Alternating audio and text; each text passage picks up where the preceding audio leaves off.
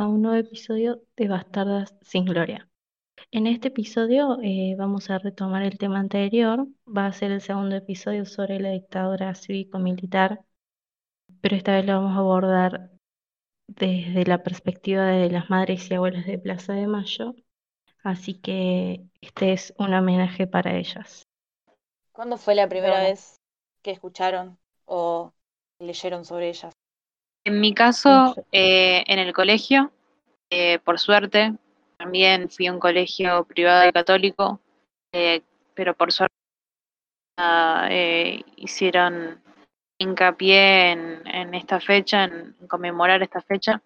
Y bueno, lo vimos, era raro, pero igual no es tan raro, pero bueno, lo vimos en biología porque justamente... em, es interesante que gracias a, a las abuelas, a, la- a las madres y abuelas, se pudo hacer el... La el- genética de ancianidad. Sí, sí, sí, sí, sí, sí. Tipo, estábamos Eso es viendo... impresionante. Yo tengo eh, acá en la compu el hilo abierto por si después lo podemos leer. Eh, es hermoso. El índice de abuelidad es. Se me eriza la piel de gallina, boludo, boluda.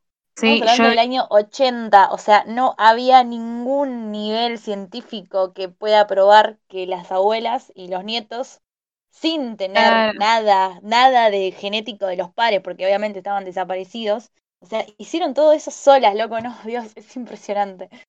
bueno, justamente Eve dijo en uno de los tantos documentales que sacaron eh, que algunas abuelas, mucho antes de que surgiera esto, este acontecimiento histórico hermoso, de fijarse, o sea, se fijaban simplemente a ojo el parentesco que tenían y nada, y, ahí preguntaban, pasa que era muy difícil, era muy duro. Eh, Imagínate que llegaba alguien y, y preguntaba por tu pasado, o, bueno, nada, eh, se imaginarán. Y cuando se pudo realizar esta prueba de ADN, me parece lo genial, eh, fue, eh, fue mundialmente reconocido. O sea, no solamente sirvió para, para un montón de otros estudios ¿no? Eh, eh, a nivel global, sino que justamente se desarrolló a partir de em, la búsqueda que, que hacían madres y abuelas. Parece un hecho que hay que destacar. Es, es increíble, la verdad. Bueno, para meter en un contexto, para hablar de las abuelas de Plaza de Mayo, sacado de la página oficial de las abuelas, eh, abuelas.org.ar, que pueden, es, es de fácil acceso, así que esto lo pueden corroborar. Y dice que el 24 de marzo de 1976, las Fuerzas Armadas se adueñaron del poder en la Argentina por medio de un golpe de Estado. Esto es lo que venimos hablando de, desde antes. El régimen militar, que se autodenominó Proceso de Organización Nacional, desapareció a 30.000 personas de edades y condiciones sociales. Centenares de bebés fueron secuestrados con sus padres o nacieron durante el cautiverio de sus madres embarazadas. Esto eh, también quería hacer hincapié después, pero bueno, muy fuerte. En la ESMA, Campo de Mayo, Pozo de Banfield y otros centros de detención de la dictadura funcionaron verdaderas maternidades clandestinas, incluso con listas de matrimonios en espera de un nacimiento, y unos 500 hijos de desaparecidos fueron apropiados como botín de guerra por las fuerzas de represión. Algunos niños fueron entregados directamente a familias de militares, otros abandonados en institutos como en y otros vendidos. En todos los casos les anularon su, les anularon su identidad y los privaron de vivir con sus legítimas familias, de sus derechos y de su libertad. Nada ni nadie detuvo a las abuelas de Plaza de Mayo, que recordemos que las abuelas de Plaza de Mayo es una organización no gubernamental creada en 1977, cuyo objetivo es localizar y restituir a sus legítimas familias, como todos los niños desaparecidos por la dictadura, la última dictadura Argentina. Bueno, nada ni nadie detuvo a las abuelas de Plaza de Mayo para a los hijos de sus hijos. Tareas detectivescas se alteraban con diarias visitas a los juzgados de menores, orfanatos, oficinas públicas, a la vez que se investigaban las adopciones de la época. También recibían las informaciones de la sociedad. Las abuelas siguen buscando a sus nietos, hoy adultos, pero también a sus bisnietos, que, como sus padres, ven violado su derecho a la identidad.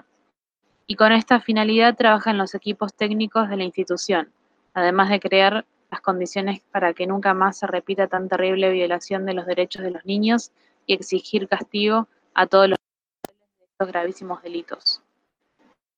Bueno, eh, con esto doy por finalizada la introducción eh, esta breve introducción.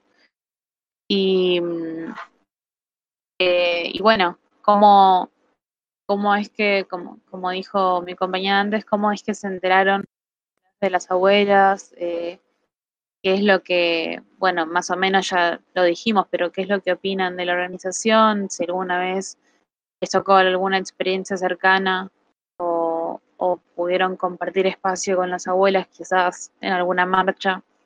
Yo primero igual quería decir que primero se conforma madres de Plaza de Mayo y después abuelas.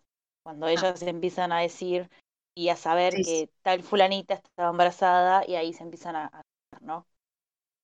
Sí, tenés razón, sí, sí, sí. Básicamente eh, pasó esto.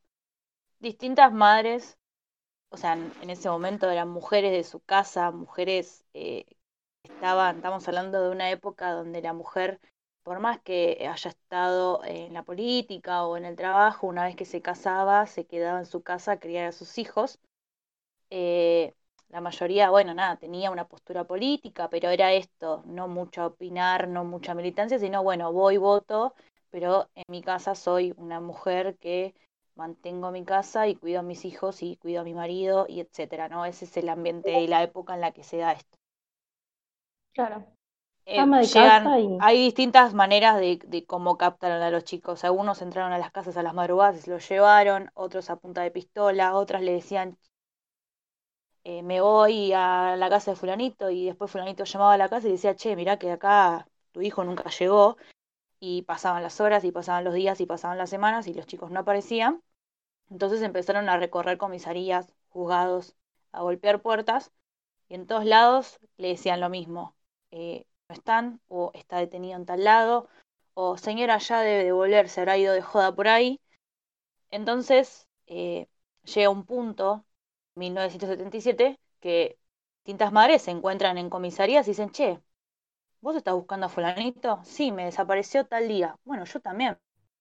Eh, cuando las madres se van encontrando en las distintas comisarías y se dan cuenta de que no es una situación sola, sino que son varias las personas eh, que le pasa que le faltan los hijos, se empiezan a ir, por todo esto por rumores, eh, de que los que tenían la información era eh, la iglesia de la Marina, la iglesia de Estela Maris, entonces empiezan a ir y a golpear esa puerta donde iban los milicos, las hacían, les revisaban todo de pies a cabeza y todo le decían lo mismo anotaban a los nombres, le decían, sí, sí, vamos a investigar, pero todo quedaba en la nada. Y ellos al mismo tiempo, o sea, volviendo a lo mismo que decía anteriormente, de que eran mujeres que no sabían cómo se manejaban los militares, y para ellas los militares eran buenos, entre comillas, eran gente de, de, de, de las Fuerzas Armadas, o sea, gente con honor, gente que, que se maneja, que, que era imposible que desaparecieran gente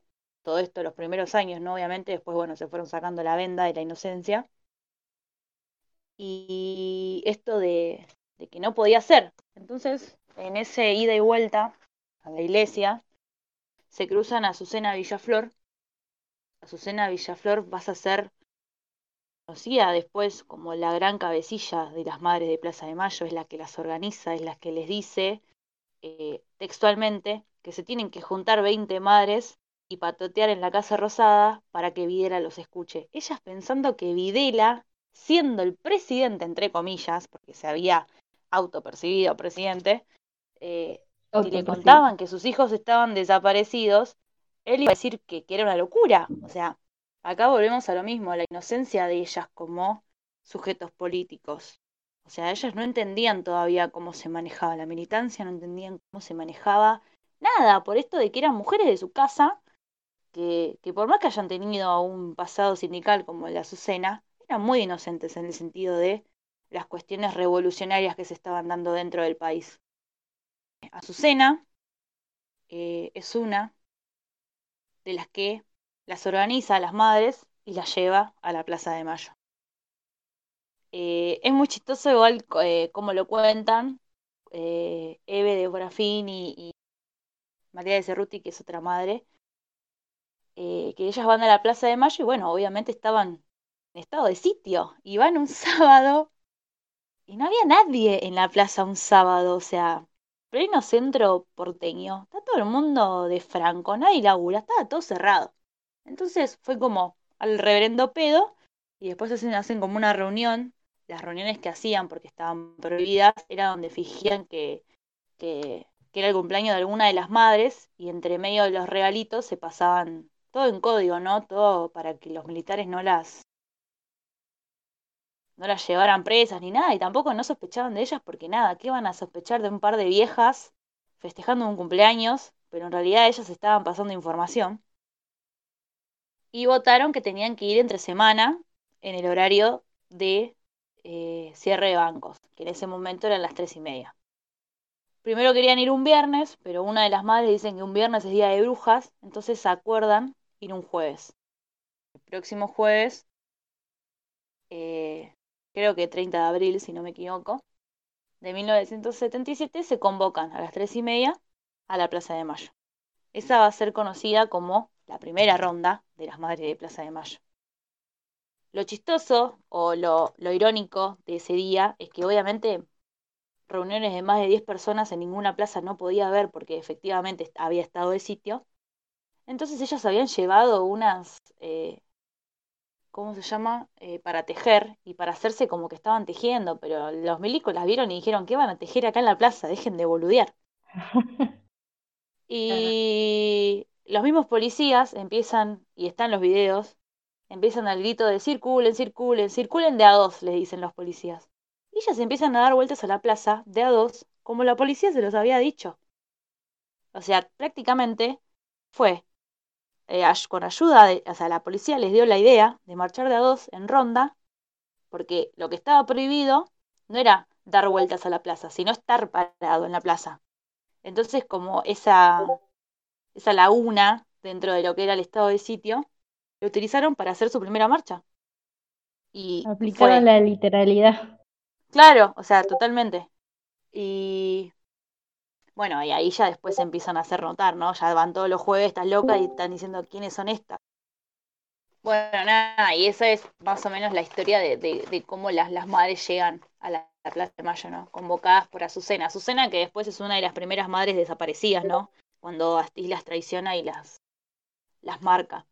Algo para aclarar también que es muy importante, que bueno, cuando ellos siguen dando vueltas a la plaza, o sea, las bardean, todo, qué sé yo, pero, o sea, la, las madres en sí no podían desaparecer todas. ¿Por qué? Porque la eh, dictadura levantó un tipo de modelo de, de tipo de persona argentina que ellos necesitaban para reorganizar el país, entre comillas, que era esto, que era el padre trabajador, la madre trabajadora y los niños, ¿no? La familia tipo.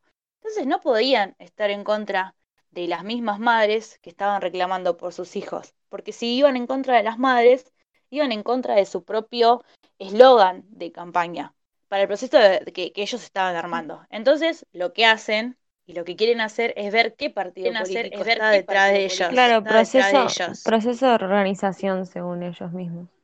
Claro, eso. Eh, ellos lo que necesitan y lo que empiezan a buscar es qué organismo político, qué es la UCR, es el peronismo, qué es lo que está detrás. Y por más que las madres tenían una preferencia política cada una por, por familia o por lo que sea, la verdad es que no estaban convocadas por un partido político, estaban convocadas porque querían saber dónde estaban sus pibes, porque no podía ser que había personas, eh, familias que no tenían noticias de sus hijos hace años y que además esto, eh, que los rumores sean peores que la, que la verdad. Entonces eran rumores de no, están siendo torturados, no, están en campos de, rehabilitación. Entonces era toda esta eh, de no saber que era peor para ellas. Entonces, lo que hace la, la dictadura, no, eh, Videla no las recibe nunca, pero sí las recibe el ministro de Interior. Que es muy chistoso porque eh, van tres madres, va Azucena, que ya era la líder, María de Cerruti y creo que Beatriz, si no me equivoco, que también creo que es otra de las desaparecidas, de las primeras madres desaparecidas, eh, donde van, y el chabón este, el ministro de Interior, que no me acuerdo el nombre, les dice, les da a entender que las chicas, porque creo que a ellas todas les habían desaparecido hijas, que las chicas se iban a prostituirse a México y que no les decían nada a la familia. O sea, con total cinismo, ¿no? Decirle, no, no, decirle, no, sus hijas se fueron. ¿Cómo las boludeaban? Qué bronca.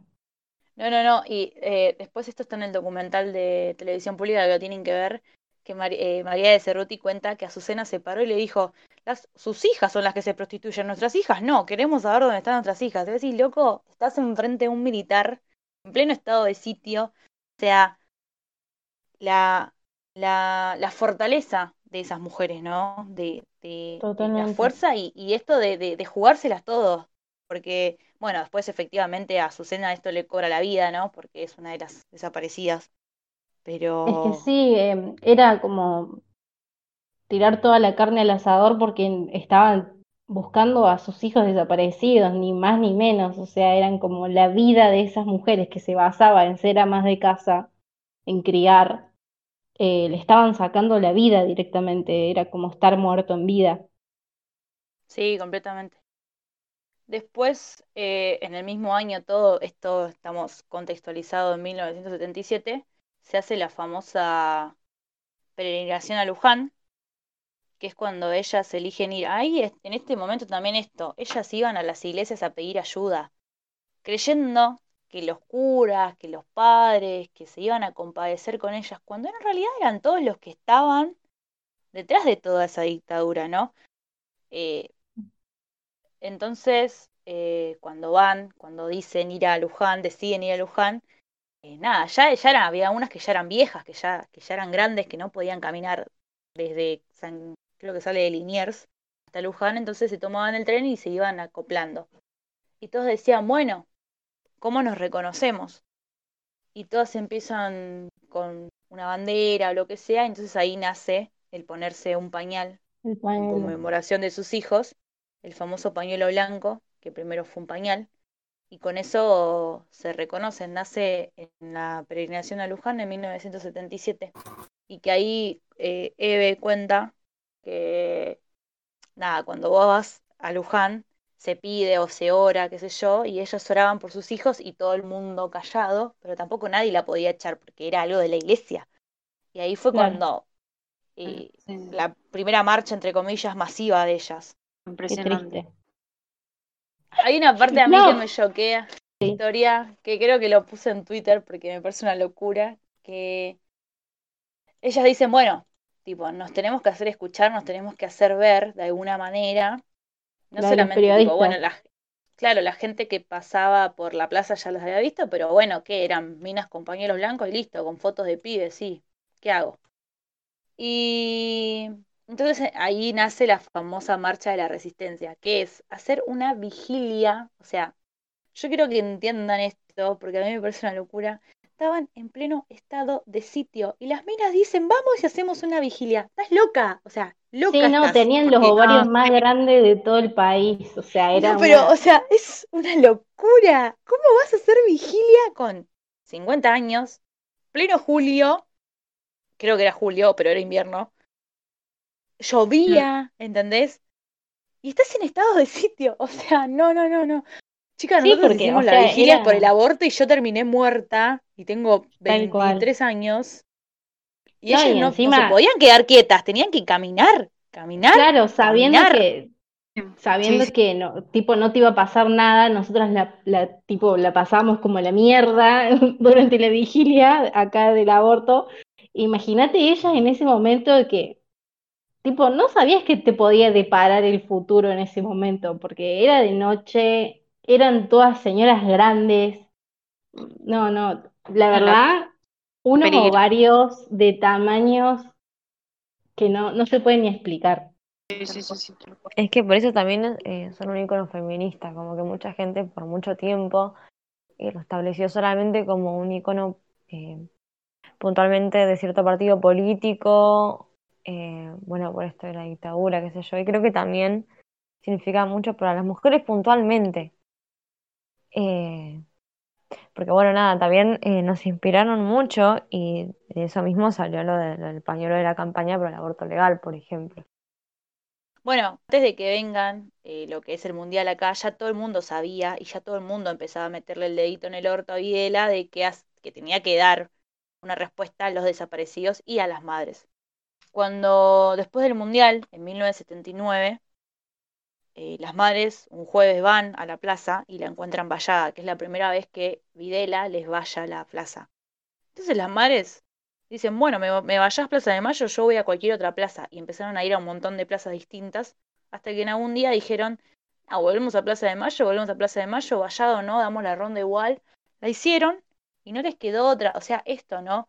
De, bueno, volvemos, loco, no me vas a sacar de acá la plaza y no me podés matar en medio de la plaza, por más de que tengas todo el poder y toda la fuerza y todas las armas, hay algo que el pueblo argentino no va a soportar, es que vos mates a madres porque sí. Porque, o sea, esto de madres buscando a sus hijos, por más de que sus hijos eran terroristas ante los ojos de la sociedad, las madres igual seguían siendo madres. Y entonces como esto de, esto de decir, madre bueno, mata un bebé, ¿no? a sus hijos, por O más de sea, que había una como- sensibilidad de parte de la, de la sociedad que las fuerzas y la, la junta militar sabía que no podía sea, contra Eh, yo, eh, o sea, claramente ninguna acá lo vivió por suerte, pero cuando me enteré, o sea, cuando mi profesora de historia eh, me hablaba de todo eso que, que conté, eh, yo soñé, un- tipo, una, no, semana y media o dos semanas, que todas las noches consecutivamente tenía pesadillas con que me venían a buscar los militares. Eh, muy fuerte, tipo. tocó Es que los relatos son muy fuertes, o sea, más allá de lo de las torturas y todo eso, eh, por ejemplo, yo tenía un tío que trabajaba cerca del dique y veía cómo tiraban los cuerpos y tipo era lo más normal del mundo ver que los militares tiraron los cuerpos ahí. Yo me imagino lo traumado que quedás. No, sí, sí, sí, sí. Sí, sí, y aparte sí. encima lo- yo creo que lo peor de, de esto de que queden traumados es que el silencio que hubo después, porque vos también teníamos democracia, pero no se hablaba, o sea, no, no estaba instaurado en la, en lo que es el cotidiano. Más, inclusive con los juicios a las juntas y todo, es como que todo quedó ahí y ya está. Nada, después vinieron los indultos, lo que sea. Y, o sea, durante más de 10 años nosotros convivimos con los represores en la calle, o sea, te los podías cruzar en el supermercado. Y es macabro pensar en eso. Vieron, no sé si vieron ustedes que mm, un chico que es periodista subió un hilo sobre Cavallo, eh, Ay, sí, no, Dios. era, Sí, sí, lo yo sabía. no, yo no, yo lo leí y no podía creer, tipo, es para una película. Yo no podía creer lo, no sé, lo, lo, Lo bien se hecho. salían con la suya, o sea, se lo, se resalían con la suya, o sea, como si estuviese planeado hace, no sé, Es que años. estuvo planeado, fue planeado. Un año antes, Videla eh, le dio como un ultimátum al gobierno de María Estela y le dijo que le daba como eh, 90 días para cambiar lo que estaba haciendo, si no, bueno, iba a haber un cambio de gobierno brusco. Y realmente fue. O sea, recordemos que los demás golpes de Estado que hubo anteriormente en el 66, el 55, el 30, etcétera, siempre es una sola fuerza la que asume el poder o la que quiere asumir el poder. Acá tuvieron las tres fuerzas armadas, a los empresarios, más la iglesia, y se repartieron el país, las provincias, los municipios como botín de guerra. fue un plan estratégico que ya tenía años, que se mató gente, no solo por un plan económico que venía de Estados Unidos, sino también por eh, una idea que es romper con el sindicalismo y los derechos del, del, pueblo y de los trabajadores. No es nada más ni nada menos que eso. Eran eso lo que querían. Y lo lograron. Sí. Hasta un totalmente. tiempo.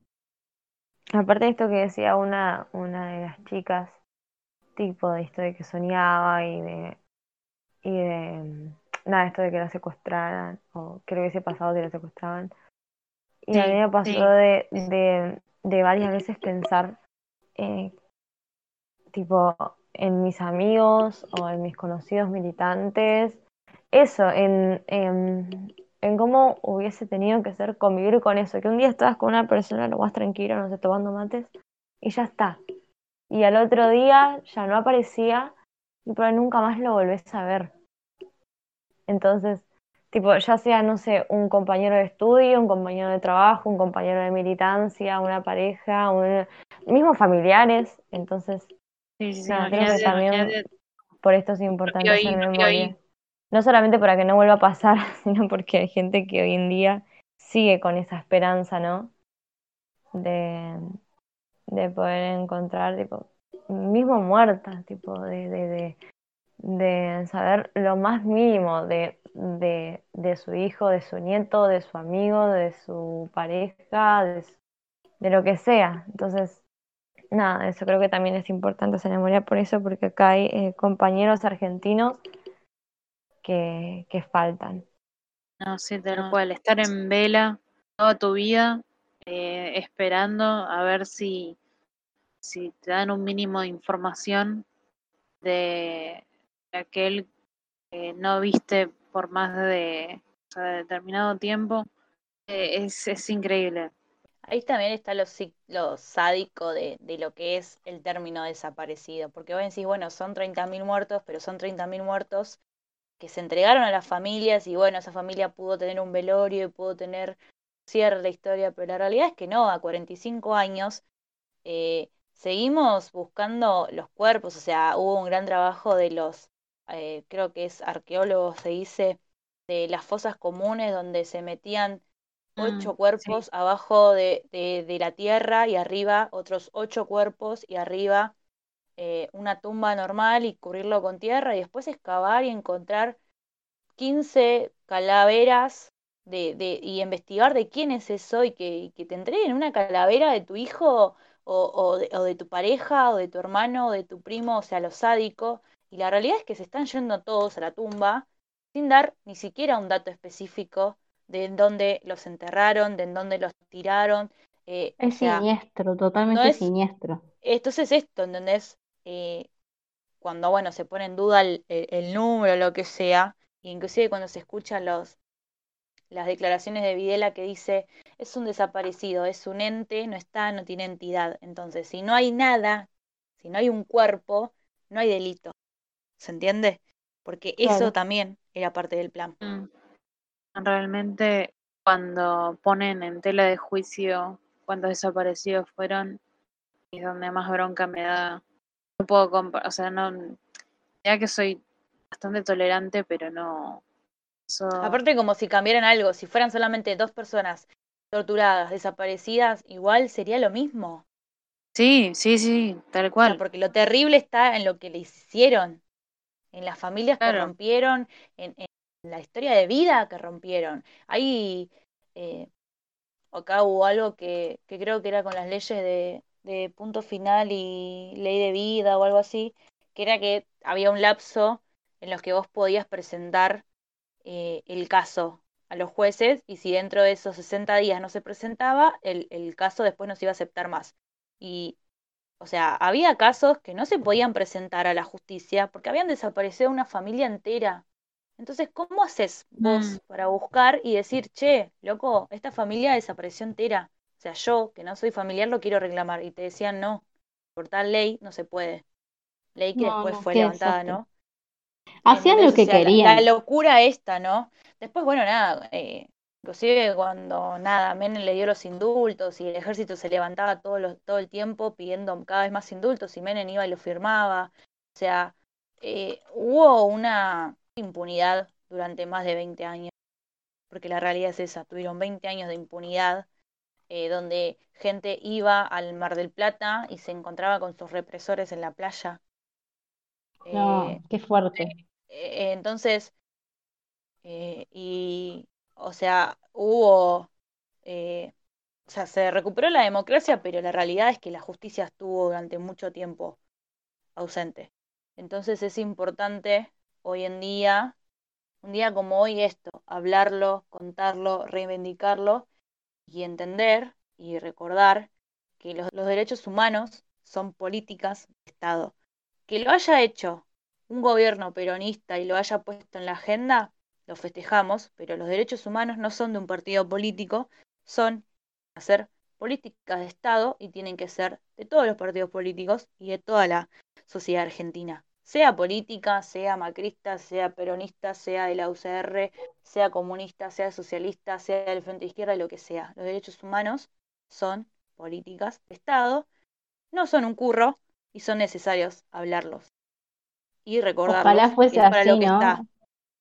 Ojalá todos los partidos políticos reivindicaran estos derechos y, y no se tomaran para la, la gilada y, eh, y, las, y figuras políticas que hasta se han postulado para presidente de la nación. Digan Sí, está como Gómez Centurión, creo que es, que inclusive es un excombatiente, o sea, una guerra que fue eh, un claro, plan sí, macabro también dentro de lo que es la dictadura, ¿no? Fue su última carta para jugarse en el poder. pero hasta el día de hoy eh, la- los, los militares que, que están en formación, o sea, jóvenes, eh, les siguen inculcando todo lo de Videla y reivindican a Videla. Dentro del- de las fuerzas militares siguen reivindicando a Videla. Sí, completamente, completamente. Eh, entonces es importante esto de, de dar a discusión el tema y de hablarlo, de, de, de hacer ejercicio de la memoria y, y de ponerlo en la agenda. Sí, sí, sí. Nada, eso como para cerrar, ¿no? Los derechos humanos son políticas de Estado y tienen que ser políticas de Estado. Totalmente. Estaría bueno que, que a partir de hoy, eh, bueno, no de hoy, pero de, de esta época, eh, se haga, eh, no sé, tipo una ley, algo donde no se pueda desconocer esto, que Ay, sí, por favor, una ley para el negacionismo, por favor, los quiero presos. Sí, El que totalmente. O diga que no son el, 30.000, preso, como en los Alemania. países más, claro, totalmente se iba a decir, los países más desarrollados a los que ellos apuntan, a los que tienen estas Claro, leyes donde, donde claramente, o sea, ¿cómo vas a decir que no fue, no fue así? Siendo que hay, o sea, madres, gente que perdió su, fa- su familia, familias completas. sí, viven señalando la política alemana, por ejemplo, eh, y allá en verdad eh, recuerdan, lo vi en un documental, si les interesa verlo, se llama Where to Inv- Invadimos Ahora, está en YouTube, está en Netflix, creo, así que nada, es, me parece interesante. Eh, la parte en donde muestran que a los chicos, eh, todas las jornadas escolares, recuerda lo que fue eh, hace tantos años atrás, o sea, cómo, bueno, cómo fue la Alemania nazi, eh, o sea, las vidas que se llevó, el pasado caótico que, que tienen, lo tienen en la memoria, Sí, o sea, reivindicar el nazismo en Alemania es como algo muy grave, muy, muy grave. claro, sí, sí, sí, y es penalizado. Y eso, bueno, acá, cuando se habla de, bueno, de, de penalizar el, el negacionismo, se dice, ay, pero no, no, no se tiene libertad de expresión, que esto que lo, o sea, se confunden, o sea, confundan, tergiversan totalmente la verdad. Sí, el discurso siempre va para el lado que a ellos les conviene, los modifican, los inventan cosas, niegan partes de la historia, es como, Sí, sí, siempre fueron así, claro, sele- selectivos, tal cual. es importante, más que nada en estos hechos históricos, eh, no quedarse con lo que te puedan enseñar en el colegio, por ejemplo. Eh, creo que es importante que, que lean libros, que vean documentales, que escuchen a los sobrevivientes, que escuchen testimonios, porque mm, nada, primero tenemos que, que, que escucharlos, creo que es muy importante, y aparte nada, eh, informarnos bien, porque creo que a veces las instituciones se quedan como muy cortas con los que te pueden enseñar sobre estos temas, y creo que es necesario eh, escuchar eh, todo esto desde otro lado y desde un lado mucho más, eh, no sé, más propio tal vez, más... Sí, esto de Sí, esto aprovechar de- igual hoy lo que son las la tecnología, ho- hoy por hoy en día en YouTube van a encontrar todo lo que es Encuentro, Canal Televisión Pública, Asociación Madres de Plaza de Mayo, Memoria Abierta, Espacio Memoria, eh, el ex centro clandestino eh, Escuela Mecánica de la Armada, todos tienen sus canales y tienen de todo para ver, escuchar, leer, que, que es importante. Después ustedes quieren reivindicar, o sea, a ver, hay que entender que una cosa es reivindicar eh, lo que es, por ejemplo, lo que fue el plan económico de la dictadura, que es que, bueno, vos querés reivindicar eso, reivindicarlo porque fue el inicio del neoliberalismo en Argentina, eh, pero lo que no se puede poner en duda y lo que no se puede negar fue que eh, hubo un genocidio y que hubieron 30.000 compañeros desaparecidos, que los reivindicamos cada 24 de marzo y todos los años, porque es de vital importancia. Es de vital importancia que los y las jóvenes no solo se queden en la historia, sino que también salgan a hacer la historia y que militen y que se comprometan por un modelo político, porque nuestros compañeros murieron por eso y nosotros hoy estamos acá por ellos. Entonces, acordamos acá, hablando, bueno, justamente de esta, en esta jornada de reflexión y análisis crítico, y recordarles que 30.000 compañeros desaparecidos presentes, ahora y siempre.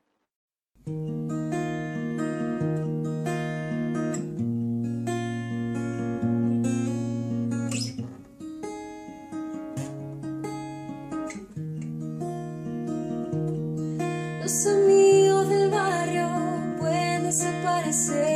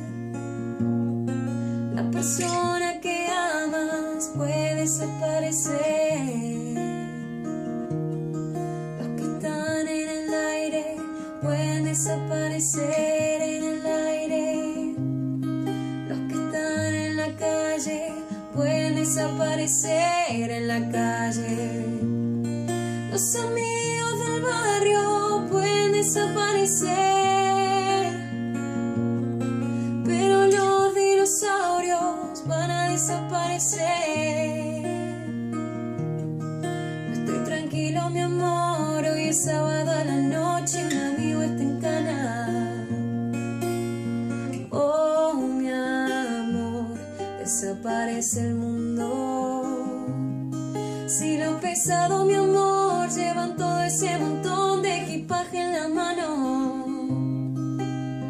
Oh, mi amor, yo quiero estar liviano. Cuando el mundo tira para abajo, es mejor estar atado a nada. Imaginen a los dinosaurios en la cama. Cuando el mundo tira para abajo, es mejor estar atado a nada. Imaginen a los dinosaurios en la cama.